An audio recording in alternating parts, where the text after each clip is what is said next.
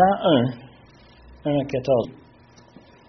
Au commencement était la parole, et la parole était avec Dieu, et la parole était Dieu. Elle était au commencement avec Dieu. Toutes choses ont été faites par elle, et rien de ce qui a été fait n'a été fait sans elle. En elle était la vie, et la vie était la lumière des hommes. La lumière, lui, dans les ténèbres, et les ténèbres ne l'ont point reçue. Il y a eu un homme envoyé de Dieu, son nom était Jean. Il vint pour servir de témoin, pour rendre témoignage à la lumière, afin que tous crussent par lui. Il n'était pas la lumière, mais il parut pour rendre témoignage à la lumière. Cette lumière était la véritable lumière qui, en venant dans le monde, éclaire tout homme. Elle était dans le monde et le monde a été fait par elle et le monde ne l'a point connue. Elle est venue chez les siens et les siens ne l'ont point reçue. Mais à tous ceux qui l'ont reçue, à ceux qui croient en son nom, il a donné le pouvoir de devenir enfants de Dieu, lesquels sont nés, non du sang, ni de la volonté de la chair, ni la volonté de l'homme, mais de Dieu.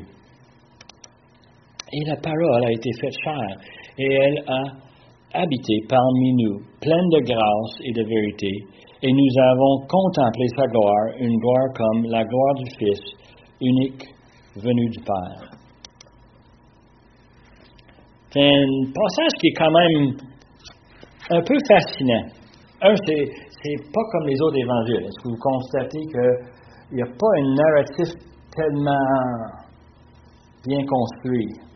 En fin de compte, on a un certain questionnement. Pourquoi est-ce que Jean a fait ça? Et euh, parmi les, commentaires, beaucoup ont décortiqué ça comme étant les premiers 14 versets, c'est comme un prologue. C'est l'auteur qui veut nous préparer pour ce qui s'en vient. Et il a quelque chose de très intentionnel, n'est pas par accident, c'est pas comme un raconteur d'histoire qui commence avec au commencement, il y avait telle chose, puis ensuite, ensuite. Il semble avoir ce désir de nous donner un, genre de survol. Et on se pose la question, pourquoi est-ce que Jean avait cette idée en tête? Et je soupçonne que lui, il faisait face à un monde très semblable au nôtre. Je suis convaincu que malgré les différences technologiques, euh, c'est les êtres humains depuis des milliers d'années, ce sont des êtres humains. On a les mêmes problèmes. On a les mêmes caractéristiques. Euh, Christiane et moi en parlait euh, cette semaine de, bénédictions que Dieu nous a données comme famille, et puis en même temps, on regarde les épreuves, et puis on réalise c'est la même chose pour tout le monde. On a les mêmes problèmes on priait pour notre frère pour qu'il trouve un emploi. Euh, on a besoin d'emploi. On, est tous sympathiques avec ça. Pierre, tu l'as passé. Moi aussi, je l'ai passé. On cherche et on veut pourvoir pour nos familles. C'est un besoin, c'est un problème. Euh, il y en a plein de, différentes difficultés. Mais une des choses qu'on doit se poser question, puis l'apôtre Jean tombe là-dedans, c'est quoi la cause racine de tous les problèmes d'aujourd'hui? C'est quoi la cause racine? C'est simple de dire, ben, il y a telle situation qui est arrivée, alors ça fait en sorte que nous, on a un problème. Un accident avec l'auto, euh, euh, une maladie avec un de nos enfants ou nos petits-enfants. Il y a des choses qui arrivent. Um, c'est quoi? Qu'est-ce qui arrive? D'où viennent tous ces problèmes dans la vie? Et je, te donne la réponse parce que l'apôtre Jean va, nous l'amener tranquillement, mais c'est la crainte de Dieu. La vaste majorité des problèmes, ce ne sont pas des problèmes. Euh, il y a des gens qui réagissent d'une façon très émotionnelle. Mais ce n'est pas un, si grand problème. Et je taquine énormément mon épouse en disant Est-ce que tu crois dans la providence de Dieu? Est-ce que Dieu va nous permettre d'avoir une épreuve puis évidemment, Christian est obligé de répondre, ben oui, je crois que Dieu est en charge de toutes choses. Alors, si quelque chose nous arrive, c'est parce qu'il le permet. Et il veut qu'on apprenne quelque chose. Puis justement, ça nous a mené à une longue conversation, comment est-ce qu'on a besoin d'apprendre sur la patience. Euh, le Seigneur nous donne des épreuves exprès pour ça. Mais la réalité, c'est qu'on garde ici, la, la crainte de Dieu est absente dans presque tout ce qu'on voit autour de nous. Euh, nous, on est en train de lire euh, la Bible dans une année. Je trouve que ça en fait beaucoup à lire, plus qu'on pense, parce qu'il y, a énormément de matière dans l'Ancien Testament. Et on est en train de constater, la, la quantité de jugement qui tombe sur les pécheurs. Et la grande partie des situations sont que Dieu les avertisse et ils devraient repentir, ils devraient détruire leurs idoles, ils devraient, mais ils ne font pas. C'est comme s'ils n'ont pas assez peur de l'Éternel et Dieu est obligé de leur juger. Nous, on est en train de juste terminer Jérémie, là, puis c'est grave comment est-ce que Jérémie a, a, répété comment est-ce que Dieu a dit à Judas, arrête, arrête. Et comment est-ce qu'il va envoyer un jugement? Alors, Dans Psaume 111, verset 10, vous le connaissez par cœur. Si vous ne le connaissez pas, vous devez le mémoriser. La crainte de l'Éternel est le commencement. Il revient à plusieurs places, exactement. Euh, il y a cette conscience qui dit il y a une bonne, une sainte crainte. Euh, moi, quand les enfants étaient petits, euh, on avait un foyer. Elle dit hey, Tu peux pas faire un feu avec les enfants. Oui, on fait un feu. Puis quand on prend la main de l'enfant et on l'amène six pouces de foyer. Puis l'autre, il est inconfortable. C'est chaud, chaud, chaud, chaud. OK, on se comprend, là? On ne va pas jouer dans côté du foyer. On faisait des choses comme ça. Pourquoi? Pour leur donner une sainte crainte, pour dire, écoute, imaginez-vous pour celui qui a tout créé, celui qui a tout fait. Le problème avec ce monde aujourd'hui, c'est qu'ils n'ont pas peur de Dieu. Puis un jour, ils vont avoir peur de Dieu. Christiane m'a dit, quand on va être obligé de se mettre à genoux, on va avoir peur. Puis elle a, raison. En, lisant les différents passages, on constate. Hein. Mais le monde autour de nous ne craint pas Dieu. Il ne, il ne craint pas le seul vrai Dieu. Ils ont plein de peur, mais ils n'ont pas un respect nécessaire pour être capable d'obéir à Dieu, surtout le Dieu de la Bible. Et c'est là où ce que Dieu se révèle dans la parole de Dieu. C'est là où on comprend qu'un euh, être humain peut apprendre qui est Dieu. Souvent, on va dire, oh, on peut apprendre de Dieu dans la nature.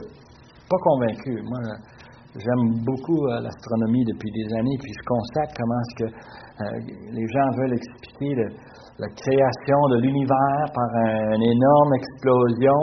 Puis, moi, je dis, écoute, j'ai 20 ans, il dit que Dieu l'a créé s'il l'a fait par une explosion ou non. Tu peux débattre ça tout ce que tu veux, mais la réalité, c'est qu'il y a un Dieu qui a planifié toutes choses. C'est pas un accident. C'est intentionnel, le monde dans lequel on vit aujourd'hui.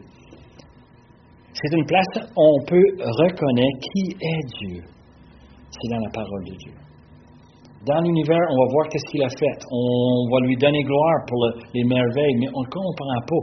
Mais dans les Écritures, on commence à le comprendre, à comprendre comment est-ce qu'il pense, sa puissance, sa sagesse, sa justice et son jugement. Le monde semble pas comprendre tout ça. Et aujourd'hui, euh, c'est triste, on a perdu notre, notre jambe il y a un an. C'est un sujet d'énorme tristesse dans la famille, mais Dieu est venu le chercher. Tu peux dire tout ce que tu veux de gentil et tout ce que tu peux dire de, triste, mais Dieu est venu le chercher. Lui, il ne voulait rien savoir de Dieu. Mais lui, il vient le chercher. Actuellement, il connaît Dieu mieux qu'il l'a jamais connu. Et c'est triste de comprendre que Dieu cherche une justice divine. Et il va avoir un jugement sur le pécheur. Sa miséricorde, son salut, sa souveraineté dans toutes les choses. C'est là où on comprend ça. Alors, dans Jean, l'évangile de Jean, il se sert à presque 100 fois d'un mot fascinant. Jean semble de servir ça. Mon arrière-plan, OK, les sciences physiques, beaucoup de statistiques. Quand quelque chose revient souvent, d'habitude, c'est important. Hein? Et puis, euh, un exemple euh, ici, c'est qu'il prend ce mot, le mot croire? Il va l'amener dans 21 chapitres à plus que, ou presque 100, 100 fois, dans différentes formes, mais Jean veut que son auditoire va lui croire. Il semble que Jean faisait face à nous avec un monde incrédule, un monde qui veut rien savoir, un monde qui veut pas mettre leur confiance dans un Dieu, un Dieu qui est tout puissant, qui a tout fait, avec un objectif très précis. Et la question qui se pose, Jean, il veut qu'on croit dans quoi? Et quand on regarde ces premiers 14 versets, on a tout un contexte. L'objectif, moi j'ai déjà mentionné ça, je triche. Dans la vie, je triche. Je suis impatient. J'achète un livre. Moi, avant que je vais investir mon temps pour lire 500, 600 pages, OK? Moi, je veux savoir si ça finit bien. Ça finit pas bien, laisse faire. Je n'ai pas besoin. Moi, Christian, ça, ça choque. Je prends un livre, je lis le premier chapitre. Ouais, ça m'intéresse, ça embarque mon intérêt. L'auteur est, quand même capable. Me demande si ça finit bien. Si ça finit pas bien, je veux rien savoir. Mais je tourne à fin, je lis le dernier chapitre. Elle dit, pourquoi tu fais ça? Ça va, ça va gâcher l'histoire. Je dis, non, moi, j'ai pas de mémoire. Mais je vais me souvenir que j'ai aimé la fin ou je n'ai pas aimé la fin. Sauf si on regarde, par exemple, dans Jean chapitre 20, la fin, et on regarde Jean chapitre 20, verset 30, Jésus a fait encore, en présence de ses disciples, beaucoup d'autres miracles qui ne sont pas écrits dans ce livre. Mais ces choses ont été écrites afin que vous croyiez, hein, ce mot, que Jésus est le Christ, le Fils de Dieu, et qu'en croyant, vous ayez la vie en son nom. C'est la raison pour laquelle Jean écrit cet évangile. Son évangile est différent.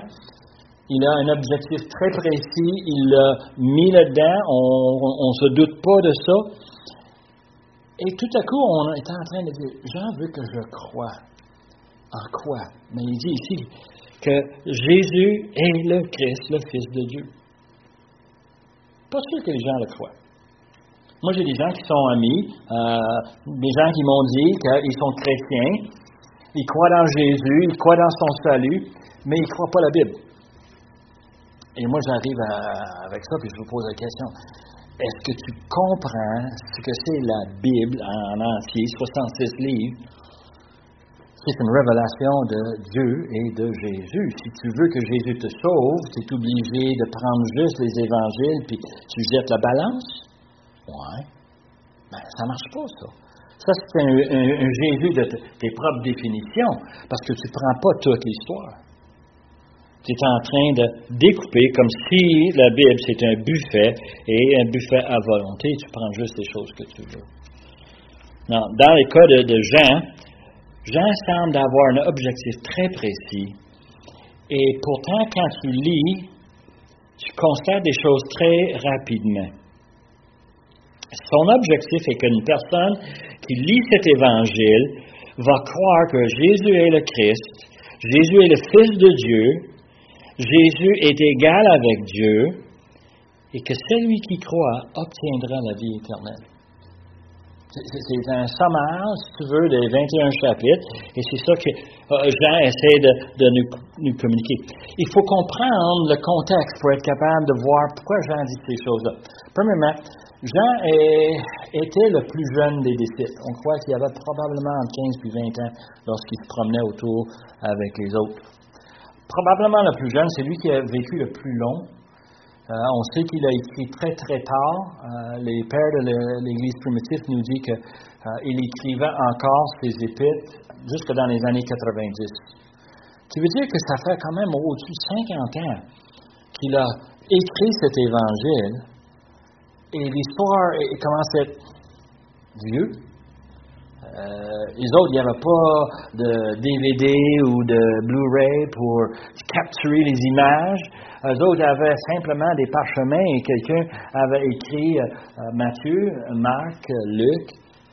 Ça faisait déjà pas mal de temps, ça faisait quand même un bon bout de temps que ces évangiles ont sorti. Euh, ça devient oublié, ça devient non nécessairement quelque chose que les gens avaient à la portée de la main seulement dans les, petits groupes d'églises, euh, les petites églises maisons. Euh, on n'avait pas des églises comme nous avons aujourd'hui.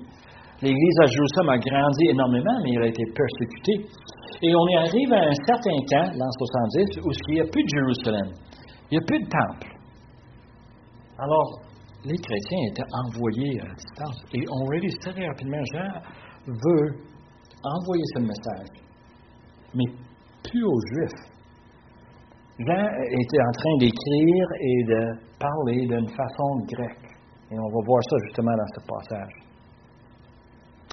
L'idée qui est fascinante avec ce passage, c'est que on commence avec une simple expression, n'est-ce pas? Une, expression qui, qui, qui ressemble à Genèse 1. Au commencement était la parole. Et la parole était avec Dieu. Et il me semble que tu, tu, vois le langage un peu, il est en train de rephraser ce qu'on a dans Genèse 1. Il commence quelque part qui n'a rien à faire avec l'histoire de petit bébé Jésus dans la crèche. Il retourne beaucoup plus loin. Et ça a à faire beaucoup avec ce que Jean est en train de vivre. Jean était, ce qu'on a par tradition, c'est que Jean a quitté Jérusalem avant l'an 70. La persécution étant ce que c'était, il s'est trouvé à Éphèse. Il était à Éphèse, il était le pasteur dans l'église à Éphèse. Éphèse, n'était pas connu pour une communauté juive, mais plutôt pour être un, euh, un centre intellectuel qui suivait la pensée grecque. Alors, il enseigne avec une façon pour se faire comprendre à des gens qui étaient éduqués par hein, les différents principes des Grecs. Euh, il parle ici au commencement était la parole. Le mot ici, la, parole, c'est, on pense à parole, parler, or rather. Les gens euh, parlent avec des mots, on écrit des mots, on, s'envoie des messages, des textes, on prépare des documents. Right? On, a beaucoup de paroles, mais malheureusement, ça, c'est traduction. En anglais, c'est the word. Euh, même chose, même problème. Ça nous donne une image euh, contemporaine, mais ce n'est pas ce que les Grecs pensaient. Et ce n'était pas que ce que les, les Juifs pensaient. Le mot ici pour parole, logos, voulait dire quelque chose de beaucoup plus profond. Oui, littéralement, c'était les mots, mais les mots étaient une caractéristique de l'intelligence. Si on pense à ce temps dans l'Empire romain, probablement à peu près 10% de la population était capable d'écrire et lire. 90% n'étaient pas capables. Ils parlaient, mais c'est pas les autres qui vont faire des études, c'est pas les autres qui vont faire des recherches, c'est pas les autres qui vont se divertir avec euh, des romans écrits par euh, un grand auteur. Non, non. C'est une minorité qui avait accès à, cette parole. Puis la parole est devenue avec les années quelque chose de beaucoup plus profond. Logos voulait dire intelligence accumulation de connaissances. Celui qui avait tout mémorisé euh, l'Ancien Testament, c'est une forme de, logos, de connaissance. Pour le juif, ça avait beaucoup d'importance parce que les Juifs vivaient par ce qui était écrit par Moïse, ce qui était écrit, par les différents auteurs de l'Ancien Testament. Mais les Grecs, ça voulait dire quelqu'un qui avait étudié. Logos voulait dire quelque chose qui était fantastique en termes de collection d'informations. Et c'est devenu encore plus profond. Les Grecs croyaient que l'intelligence qui a tout créé dans le monde, qui a tout fait, c'était cette logos. Donc, quand euh, Jean écrit cela, il écrit à, son auditoire, il est en train de leur dire, écoute, vous cherchez la connaissance, vous cherchez la connaissance qui a tout créé divine. On l'a vu, on l'a connu, au commencement était la parole. C'est lui qui était là avant que tout commence. C'était lui qui était là pour la création. Il savait très bien que les Juifs étaient pour acheter ce premier pensée. Euh, une bonne prédicateur va commencer son message avec quelque chose qui va, euh, on espère, accrocher son auditoire. Et Jean, justement, c'est ce qu'il a fait ici. C'est qu'il a écrit quelque chose qu'on sait qui est vrai, mais qui va chercher l'intérêt des Juifs et les Grecs. Au commencement était la parole. Now, il dit ceci, Et c'est un thème qui était employé par les Juifs, mais les Grecs ont commencé à penser, comme je t'ai dit, cette logique, probablement avant 60, excuse-moi, 600 ans avant la naissance de Jésus, ils commençaient, eux autres, à servir du terme logos pour dire l'intelligence qui gère l'univers, la somme totale de connaissance. Incroyable parce que c'est exactement ce que moi je crois. Quand j'ouvre Genèse 1, je pense à Dieu qui était là avant toute chose. Lui qui connaît toutes choses. Lui qui est tout puissant, c'est lui qui a dit on va créer les cieux et la terre. C'est Dieu qui a décidé de tout faire par sa parole. Incroyable comment est-ce que Jean a accroché là-dessus. Il dit qu'en elle était la vie, et la vie était la lumière des hommes. C'est très important parce que euh, ceux qui étudient euh, l'espace, les planètes, on a l'impression qu'il existe beaucoup de matière, mais on cherche la vie on cherche une, indication qui est la vie. Mais à notre connaissance, la seule place, c'est ici où ce que Dieu l'a créé. Et on revient à Genèse et on dit, ouais, Dieu a créé les étoiles, mais la vie, il l'a placée ici sur la terre. Et la vie, c'est la lumière. C'est ça qui nous donne une certaine brique. Euh, je regardais le corps de M. Ledoux euh, cette semaine et je me dis, son corps est là, mais lui n'est plus là. La lumière est partie. Il est avec le Seigneur. Il est en train de regarder le Seigneur en pleine face. Quel privilège. La lumière est, des hommes, c'était la parole. Ah, il nous dit que la lumière, lui, dans les ténèbres. Now, Jean va servir à travers euh, l'épître, euh, à travers l'Évangile, il va servir de contraste continuellement. Euh, il va dire, une affaire va être en opposition. Les lumières les ténèbres. Et l'idée, c'est de nous convaincre que oui, il y a deux façons de voir les choses. En pleine noirceur, où ce qu'on voit absolument rien, ou avec un, éclairage quelconque. Je ne sais pas pour vous autres, moi je suis. Euh, Christiane me trouve fatiguant, mais moi j'allume les lumières chez nous. J'aime pas ça marcher dans le noirceur. Je trébuche facilement. J'échappe toutes sortes de choses, même moi dans les lumières. Et euh, moi, je peux voir le contraste que j'apprends ici. Il parle du fait que la parole était la vie, la parole était la lumière, et la lumière va chasser les ténèbres.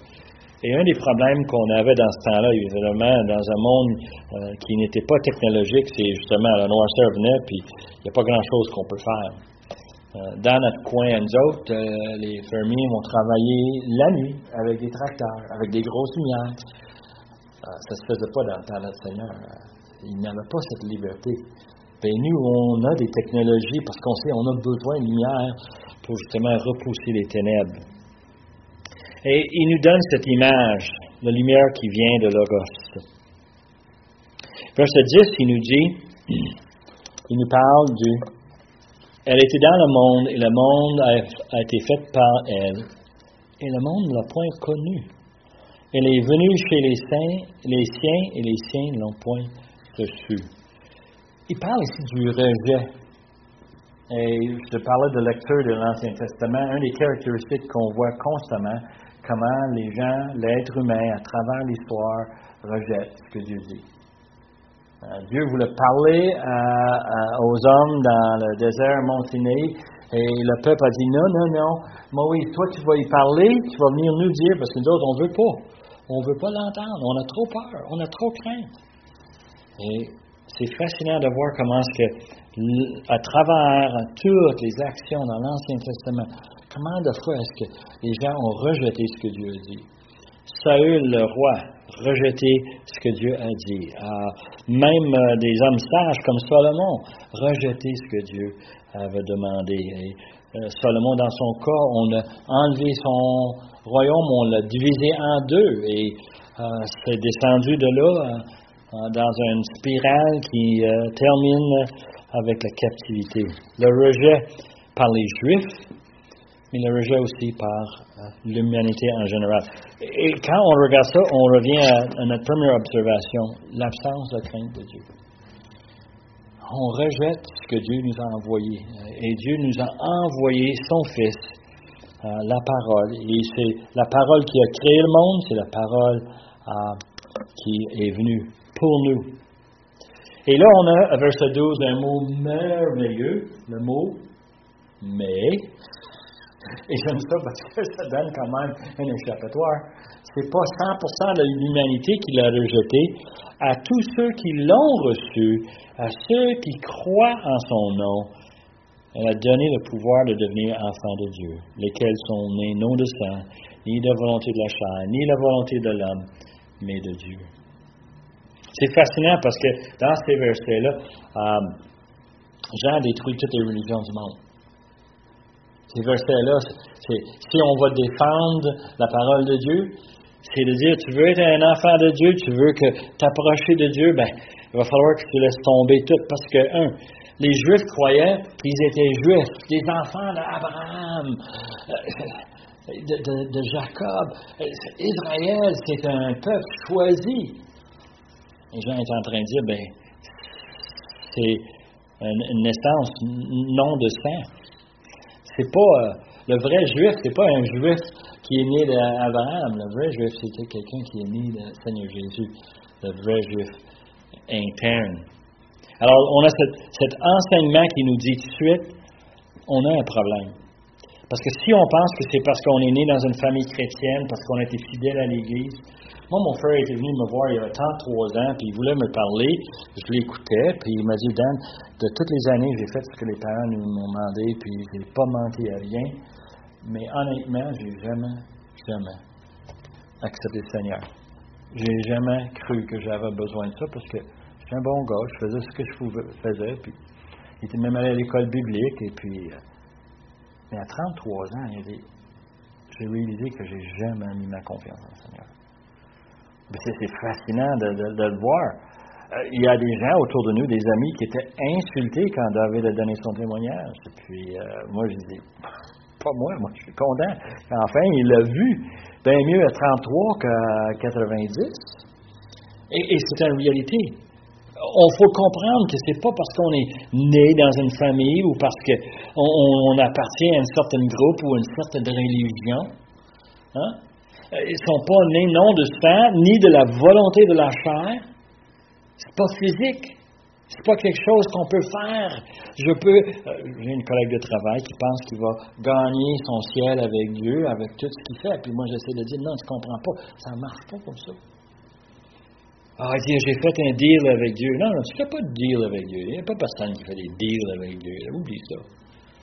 C'est une réalité ici ni de la volonté de la chair, ni la volonté de l'homme. Je ne peux pas le désirer. Je ne peux pas créer mon Jésus comme je l'aime. Et lui, il va juste faire des bonnes choses pour moi. Il va me donner euh, des biens matériaux. Il va s'occuper de mon bonheur. Non, non, non, ça ne marche pas comme ça. Seigneur va nous éprouver. Il va nous passer des fois des choses, des messages par des choses difficiles. Euh, malheureusement, c'est n'est pas à cause de la volonté d'un homme, mais on est né de Dieu. Et Jean se sert de quelque chose. On va le voir à travers les différentes personnes, les personnages qui ressortent dans euh, euh, l'évangile de Jean. Le concept de naissance. Je ne sais pas vous autres si, vous pouvez l'imaginer. Je pense que tout le monde ici, sauf peut-être Marc, on l'a vu euh, avec nos propres yeux. La naissance, c'est pas quelque chose prédit, prescrit. Moi, je suis un gérant de projet. J'aime ça un plan avec des dates. J'aime ça avec des préparations, avec un budget, avec du temps, avec. Moi, j'aime ça organiser. La naissance, c'est incroyable. Moi, je sais que quand Nicolas est né, Christiane m'a dit c'est le temps. Bon, on ramasse le valise qu'on avait préparé d'avance, on l'amène à l'hôpital, on s'installe, puis on se fait dire non, c'est pas maintenant. Et puis on dit, on peut-y rester? Oui, oui, reste un peu. Puis, 24 hein, heures plus tard. Ça a pris 24 heures, puis euh, j'ai dit, ouais, c'est pas comme on avait prévu. Quand on l'avait, puis on l'amenait à la maison deux jours plus tard, ça broyait sans arrêt, puis c'est pas ça que je m'attendais. Naissance, c'est. C'est pas nous qui en contrôle. Puis je me souviens d'avoir un bébé dans les bras, puis je dis, quoi, le bébé peut rien faire sans moi, sans sa mère. comment il va manger, comment il va s'habiller, comment il va se laver? Il fait rien pour lui-même. Le mot ici, naissance, c'est pour nous donner le concept que nous, on est 100% dépendants de nos parents. Et quand on parle de parents spirituels, on est dépendant sur Dieu. Dieu fait tout. Il va nous chercher où on est. Il va chercher le, pécheur et il va le sortir de où il est. Il va l'amener à la croix. Il va le faire présenter. Un salut qui est une grâce, un cadeau. Il n'y a rien que tu peux faire pour le gagner. Et quand tu vois ça, tu dis, wow, c'est pas comme aucune autre religion. C'est pas comme aucune autre pensée.